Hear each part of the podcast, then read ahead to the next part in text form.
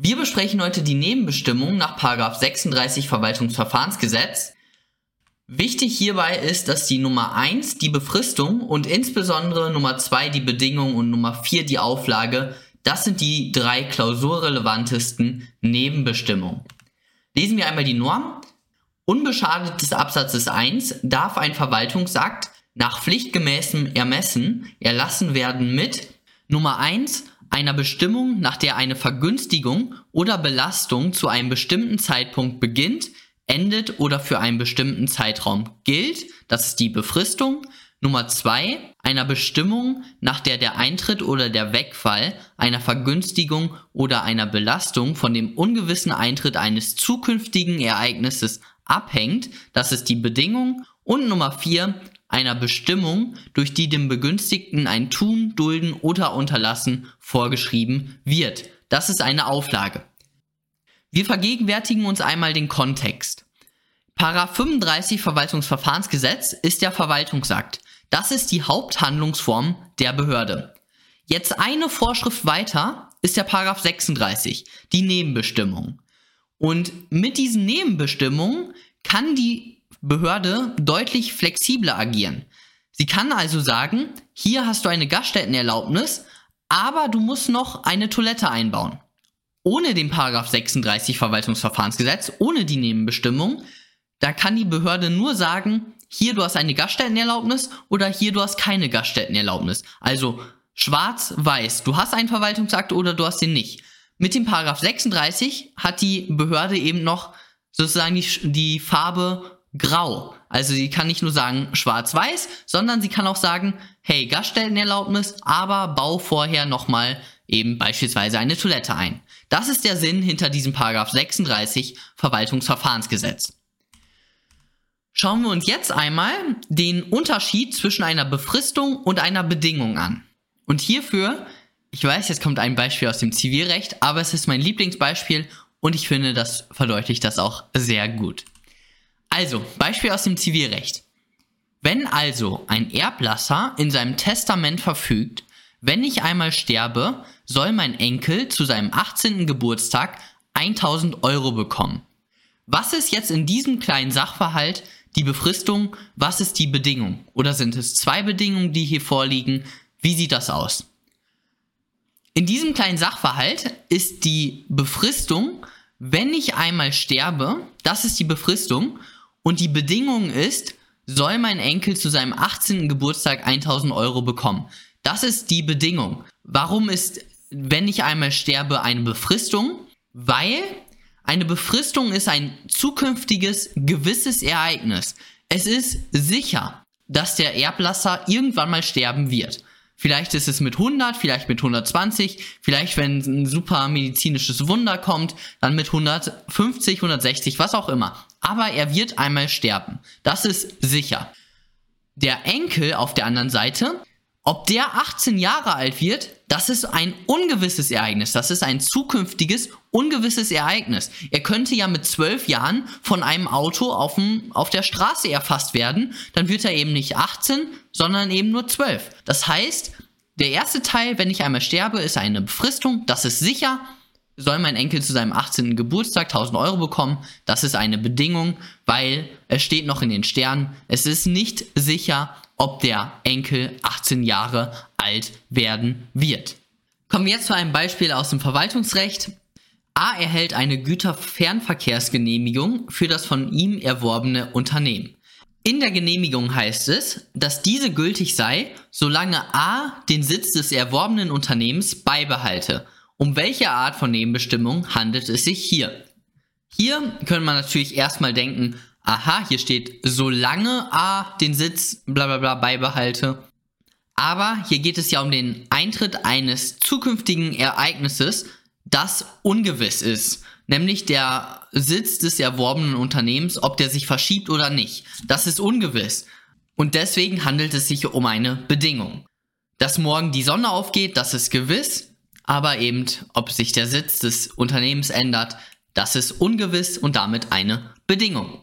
Komme ich jetzt noch eben ganz kurz zu drei Arten von Befristungen, nenne ich es jetzt mal. Einmal kann gesagt werden, hier Der Verwaltungsakt wird am 1.1. bekannt gegeben, also sagen wir, der wird übergeben. Im Schriftform hier hast du den äh, Verwaltungsakt, aber in diesem Verwaltungsakt wird gesagt, ab dem 1.3. darfst du beispielsweise etwas bauen. Dann ist eben die Bekanntgabe, das ist die äußere Wirksamkeit und die innere Wirksamkeit liegt dann vor, wenn eben die enthaltene Regelung ihre Wirksamkeit entfaltet und das ist erst ab dem 1.3. Hier seht ihr auch nochmal das aus meinem vorherigen Video zu der Wirksamkeit von Verwaltungsakten. Die äußere Wirksamkeit betrifft eben das, wo der Verwaltungsakt als solcher rechtlich existent ist dann kann der nämlich angefochten werden. Und die innere Wirksamkeit betrifft die im VA enthaltene Regelung. Wann entfaltet diese Wirkung? Genau, und das wäre eben hier ab dem 1.3. und die Bekanntgabe war am 1.1. Dann gibt es noch die Befristung in Form von, du darfst bis zum 1.11. etwas bauen und danach eben nicht mehr. Dann ist das eben eine auflösende Befristung und dann gibt es noch diese Befristung mit einem Zeitraum. Das sind alles Befristungen im Sinne von Absatz 2 Nummer 1 von Paragraph 36. Okay, das war ganz kurz, das war auch nicht so wichtig. Jetzt wird es aber wirklich wichtig, nämlich es geht um den Unterschied zwischen einer Auflage und einer Bedingung. Hier müsst ihr euch wirklich diesen Merkspruch merken, Nämlich die Auflage zwingt zu einem Tun, Dulden oder Unterlassen, suspendiert die Wirksamkeit des Verwaltungsaktes aber nicht. Und die Bedingung suspendiert die Wirksamkeit des Verwaltungsaktes. Die Bedingung zwingt aber nicht zu einem Tun, Dulden unter oder Unterlassen. Die Kurzform ist, die Auflage zwingt, suspendiert aber nicht, die Bedingung suspendiert, zwingt aber nicht. Das ist die Unterscheidung zwischen Auflage und Bedingung. Was bedeutet das? Das bedeutet, ihr bekommt eine Gaststättenerlaubnis mit einer Auflage. Dann habt ihr eure Gaststättenerlaubnis. Die Gaststättenerlaubnis ist wirksam, nur ihr müsst eben diese Auflage befolgen. Die Auflage zwingt zu einem Tun, Dulden oder Unterlassen, suspendiert die Wirksamkeit des VA aber nicht. Das heißt, die Gaststättenerlaubnis, wenn ihr die, die eben mit der Auflage bekommen habt, dann habt ihr sofort eine Gaststättenerlaubnis. Ihr dürft sofort euer Gast, äh, Gaststättengewerbe betreiben. Die, die Gaststättenerlaubnis ist wirksam. Bei einer Bedingung, so, jetzt bekommt ihr eine Gaststättenerlaubnis mit der Bedingung, dass ihr erst nochmal eine Toilette einbaut. Jetzt habt ihr diese Gaststättenerlaubnis in der Hand. Jetzt ist aber ganz wichtig, jetzt dürft ihr euer Gaststättengewerbe noch nicht betreiben, weil die Gaststättenerlaubnis ist in diesem Fall nicht wirksam. Sie wird erst wirksam, wenn ihr eure Toilette da eingebaut habt. Dann wird die Gaststättenerlaubnis wirksam. Dann dürft ihr euer Gaststättengewerbe betreiben. Aber eben nicht, bevor ihr eben die Toilette eingebaut habt. Der Unterschied hier ist jetzt äh, der folgende. Ihr könnt auch sagen, oh nee, eine Toilette einbauen, das ist voll umständ, äh, umständlich, das mache ich nicht. Dann ist das vollkommen in Ordnung. Ihr, die Bedingung zwingt nicht zu einem Tun, Dulden oder Unterlassen. Das ist wichtig. Ihr könnt einfach sagen, nö, mache ich nicht, dann habt ihr aber auch keine Gaststättenerlaubnis. Wenn ihr es macht, dann wird die Gaststättenerlaubnis wirksam. Wenn ihr es nicht macht, dann habt ihr eben keine Gaststättenerlaubnis. Bei der Auflage, da habt ihr eine Gaststättenerlaubnis und die ist sofort wirksam. Ihr dürft sofort das Gewerbe betreiben, aber ihr müsst auch dann die Toilette einbauen. Weil die Auflage zwingt zu einem Tun, Dulden oder Unterlassen. Wenn ihr das nicht macht, dann kann beispielsweise der Verwaltungsakt aufgehoben werden. Nach 49 Absatz 2 Nummer 2 oder so ist es, glaube ich, da, wo man eben die Auflage nicht befolgt. Okay, das Ganze jetzt nochmal in Textform. Der mit der Auflage verbundene Verwaltungsakt wird sofort wirksam. Der mit einer aufschiebenden Bedingung versehene Verwaltungsakt wird erst mit Eintritt der Bedingung wirksam. Perfekt, ich denke, das ist klar geworden. Spätestens jetzt mit Beispielen wird es klar. Erstes Beispiel. B erhält eine Baugenehmigung zur Errichtung eines Multiplex-Kinogebäudes. Im Abschnitt Bedingungen der Genehmigung heißt es, dass das Bauvorhaben nur zulässig sei, wenn der Nachweis der Erschließung erbracht werde. B, die sofort mit dem Bau beginnen möchte, ist der Ansicht, bei der Erbringung des Erschließungsnachweises handle es sich um eine Auflage, sodass der Nachweis auch noch nach Beginn der Arbeiten nachgereicht werden könne. Ist dies zutreffend? Also wir fragen uns jetzt hier, ist diese Bedingung tatsächlich eine Bedingung oder ist es eine Auflage? Das ist die Frage. Und hier spricht sehr viel dafür, dass es eine Bedingung ist. Der erste Anhaltspunkt ist immer der Wortlaut. Da steht nämlich erstmal Bedingung. Wenn die Behörde schreibt Bedingung, ja dann spricht erstmal im Zweifel ganz viel dafür, dass es eine Bedingung ist. Natürlich ist das nicht der einzig ausschlaggebende Punkt, aber der Wortlaut ist erstmal ein Anhaltspunkt. Jetzt aber war das der Wortlaut und zweitens, und das ist jetzt letztendlich das Argument, warum es tatsächlich eine Bedingung ist und keine Auflage. Nämlich das folgende. Je wichtiger der Inhalt ist der Nebenbestimmung, desto eher ist es eine Bedingung. Also je wichtiger für das öffentliche Wohl, desto eher eine Bedingung. Das bedeutet, wenn das, was die Behörde möchte, super wichtig ist, dann ist es eher eine Bedingung und keine Auflage. Warum? Weil wenn es eine Bedingung ist, dann muss das erstmal erfüllt werden und dann entfaltet der Verwaltungsakt Wirksamkeit. Wenn es eine Auflage wäre, dann ist es nämlich so, dass der Verwaltungsakt ja sofort wirksam ist. Das hatten wir ja gerade gesehen. Deswegen, je wichtiger etwas für das öffentliche Wohl ist, je wichtiger es für die Behörde ist, dass die Nebenbestimmung eingehalten wird, desto eher ist es eine Bedingung und keine Auflage. Kommen wir zu einem weiteren Beispiel. Auf Ihren Antrag nach dem Flächenstilllegungsgesetz 1991 wurde der ZGBR vom zuständigen Amt für Landwirtschaft eine Förderungssumme in erheblicher Höhe bewilligt. Die Bewilligung erfolgte unter der Auflage, dass dem Amt bis zum 30.06. desselben Jahres alle Pachtverträge anzuzeigen und der Gesellschaftsvertrag vorzulegen seien. Andernfalls gelte der Bescheid mit Fristablauf als aufgehoben. Handelt es sich jetzt hier tatsächlich um eine Auflage? Der erste Anhaltspunkt ist wieder der Wortlaut. Hier steht ja Auflage. Also erstmal würden wir denken, hier liegt eine Auflage vor. Aber hier spricht gegen die Auflage, dass in, dieser, in der Nebenbestimmung steht, der Bescheid gilt als aufgehoben, gelte als aufgehoben. Und eben dieser Wortlaut macht es doch dann sehr deutlich, was die Behörde möchte, was die Behörde nach 133 BGB analog, was der Wille der Behörde ist. Und das ist nämlich hier, dass das unbedingt zu machen ist, nämlich dass eben die Pachtverträge sind unbedingt vorzuzeigen und der Gesellschaftsvertrag ist auch unbedingt vorzulegen. Und wenn das eben nicht gemacht wird, dann gilt der Bescheid als aufgehoben. Das heißt, die Behörde erachtete das hier als so wichtig, dass sonst der Bescheid als aufgehoben gel gelte und daher handelt es sich hier bei der Auflage in Anführungszeichen tatsächlich um eine auflösende Bedingung. Kommen wir zu einem weiteren Beispiel.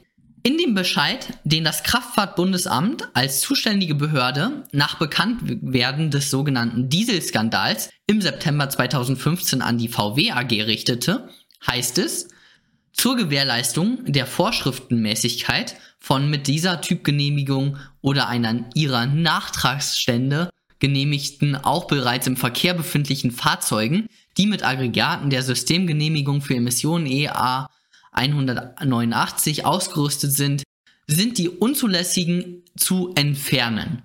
Welche Art von Nebenbestimmung ist hier mit Blick auf die Entfernung der verbotenen Abschalteinrichtungen angeordnet worden? Okay, also was ist das jetzt hier für eine Nebenbestimmung? Okay, lest euch nochmal das hier durch und dann entscheidet euch, liegt da hier eine Auflage oder eine Bedingung vor. Was ist der Wille der Behörde? Und der Wille der Behörde ist hier, dass unbedingt diese unzulässigen zu entfernen sind. Das heißt, die Behörde möchte unbedingt, dass ein Tun, Dulden oder Unterlassen umgesetzt wird. Das heißt, die Auflage zwingt zu einem Tun, Dulden oder Unterlassen. Und deswegen nach dem Empfängerhorizont bzw. nach dem Behördenwillen, 133 BGB analog, spricht hier das erkennbare Hauptziel der Behörde dafür, dass die, äh, dass die unzulässigen Abschalteinrichtungen entfernt werden. Und deswegen liegt hier eine Auflage vor. Oder, oder deswegen ist das eben hier eine Auflage und keine Bedingung. Okay, kommen wir jetzt zu dem letzten Beispiel. Und das knüpft an das vorherige an. Bei der Auslegung, um welche Nebenbestimmungen es sich handelt, ist der gesamte Bescheid zu berücksichtigen, weil der gesamte Bescheid, der sagt uns ja auch letztendlich aus, was die Behörde wollte. Im letzten Absatz des Bescheides heißt es, im Falle der Nichtbefolgung dieser Anordnung ist das Kraftfahrtbundesamt gemäß 25 Absatz 3 von irgendeinem Gesetz dazu berechtigt, die Typengenehmigung ganz oder teilweise zu widerrufen oder zurückzunehmen. Kann dieser deklaratorische Vorbehalt des Widerrufs oder der Rücknahme bei der Auslegung, ob es sich bei der Anordnung der Beseitigung der Abschalteinrichtung um eine Auflage oder um eine Bedingung handelt, helfen. Okay, also die Frage ist hier, jetzt kennen wir mit diesem Sachverhalt kennen wir jetzt ähm, den gesamten Bescheid. Und hier haben wir ja gerade gesehen, uns dafür entschieden, dass es eine Auflage ist. Und kann jetzt dieser letzte Absatz uns nochmal mehr helfen? Kann der nochmal unser vorheriges Ergebnis bekräftigen, verstärken? Und ja, das kann er, weil dieser letzte Absatz des Bescheides zeigt uns, dass die Nichtbefolgung nicht automatisch zum Erlöschen der Typgenehmigung führen sollte. Und äh, das wäre nämlich so bei einer Bedingung. Und weil das eben nicht der Fall ist, weil die Nichtbefolgung nicht automatisch zum Erlöschen der Typgenehmigung führt, eben nach diesem deklaratorischen Absatz, spricht das nochmal mehr dafür, dass das eben eine Auflage war. Ich denke, das ist klar geworden. Also das hier ist eine Auflage. Dieses letzte Beispiel sollte eben nochmal dazu dienen, um das noch einmal dieses Ergebnis zu bekräftigen und um uns zu zeigen, dass wir den gesamten Verwaltungsakt im Blick haben müssen, um eben den Behördenwillen zu erfassen und eben richtig auszulegen. Okay. Jetzt komme ich nochmal ganz kurz zu einer Übersicht Einmal, wir haben gerade gesehen, Nummer eins ist die Befristung, ein zukünftiges gewisses Ereignis. Die Bedingung ist ein zukünftiges ungewisses Ereignis. Baue eine Toilette, sonst wird die Gaststättenerlaubnis nicht wirksam. Dann gibt es noch den Wiederberufsvorbehalt in Nummer drei. Dann gibt es noch die Auflage in Nummer vier und dann gibt es noch den Auflagenvorbehalt in Nummer fünf. Und die Befristung, Bedingung und Auflage, das sind eben wirklich die klausurrelevantesten Nebenbestimmungen. Okay, kommen wir jetzt zu einer weiteren wirklich wichtigen Abgrenzung, nämlich der Abgrenzung zwischen einer Inhaltsbestimmung und einer Nebenbestimmung.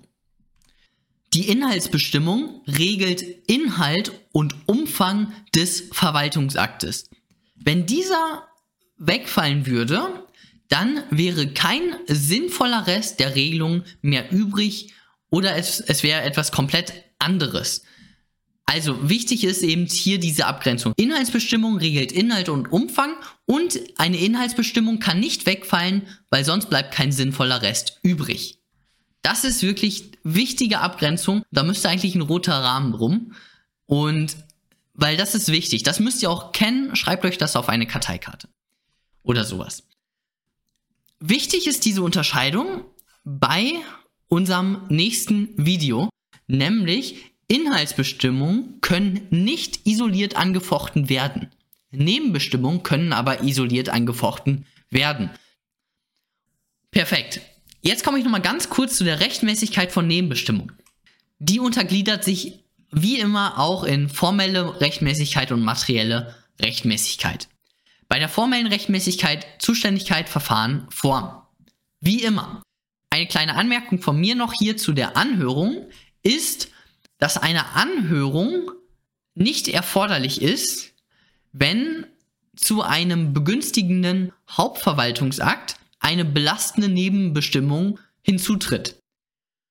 Perfekt, dann kommen wir zu der materiellen Rechtmäßigkeit und hier wird es jetzt interessant.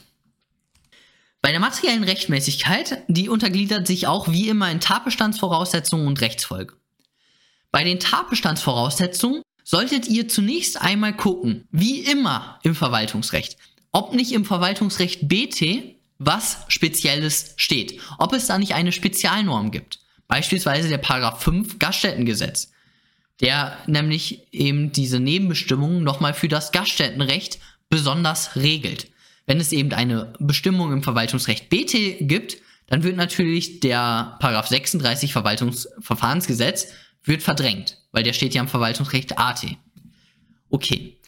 Also zunächst einmal schaut ihr, gibt es eine Spezialnorm. Wenn es die nicht gibt, dann ist eben der Paragraph 36 die einschlägige Norm und dann müssen eben von dem Paragraph 36 Absatz 1 oder von dem Paragraph 36 Absatz 2 die Tatbestandsvoraussetzungen erfüllt sein.